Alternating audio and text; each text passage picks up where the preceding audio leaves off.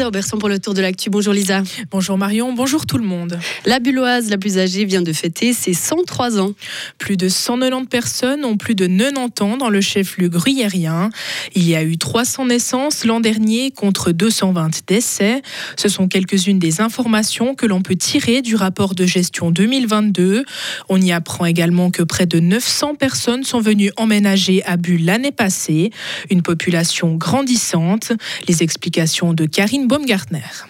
La barre des 26 000 habitants a été franchie. Depuis la fusion avec la Tour de Trême en 2006, Bulle a bien grandi. Plus de 129 nationalités différentes sont représentées. Il faut savoir que la population étrangère représente 42% de la population totale. Du coup, deux élus demandent à augmenter le nombre de membres du Conseil général dans le but de mieux représenter la population bulloise, mais aussi de s'adapter au développement rapide de la ville. Ils proposent de passer de 50 à 70 membres aux législatives communales. Dans leur texte, ils citent l'exemple de Fribourg, qui compte 80 membres pour 38 000 habitants, et Vevey sur Vaud, qui a 100 membres pour seulement 22 000 citoyens. Leur proposition sera étudiée lors de la prochaine séance, le 22 mai prochain. Une autre proposition sera étudiée lors de cette séance, la possibilité d'obtenir une meilleure tarification de la reprise des kilowattheures pour des installations photovoltaïques privées. Les eaux du lac de Neuchâtel ont été polluées près de Port-Alban. Jeudi, un bateau amarré au port a relâché des hydrocarbures sur plusieurs centaines de mètres carrés. L'écosystème a visiblement été touché. Le propriétaire du bateau a été identifié et a sorti son engin de l'eau. Une enquête est en cours pour déterminer les circonstances de l'accident. Inopac tient ses nouveaux locaux. L'entreprise d'emballage victime d'un incendie début mars a dégoté une halle de 1800 mètres carrés.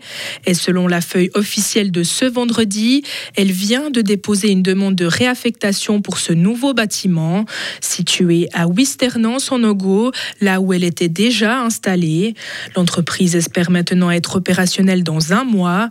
Elle comptera 7 à 8 lignes de production efficientes contre 12 dans ses anciens locaux. L'entreprise produira environ 30% de moins qu'avant. Aux États-Unis, la numéro 2 de la diplomatie part à la retraite.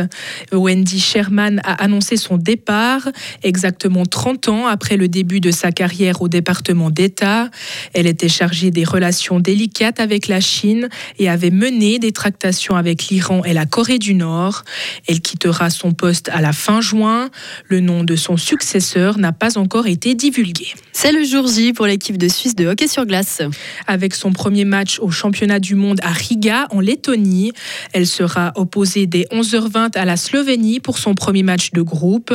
La dernière fois que la Suisse a franchi les quarts finales, c'était en 2018 à Copenhague.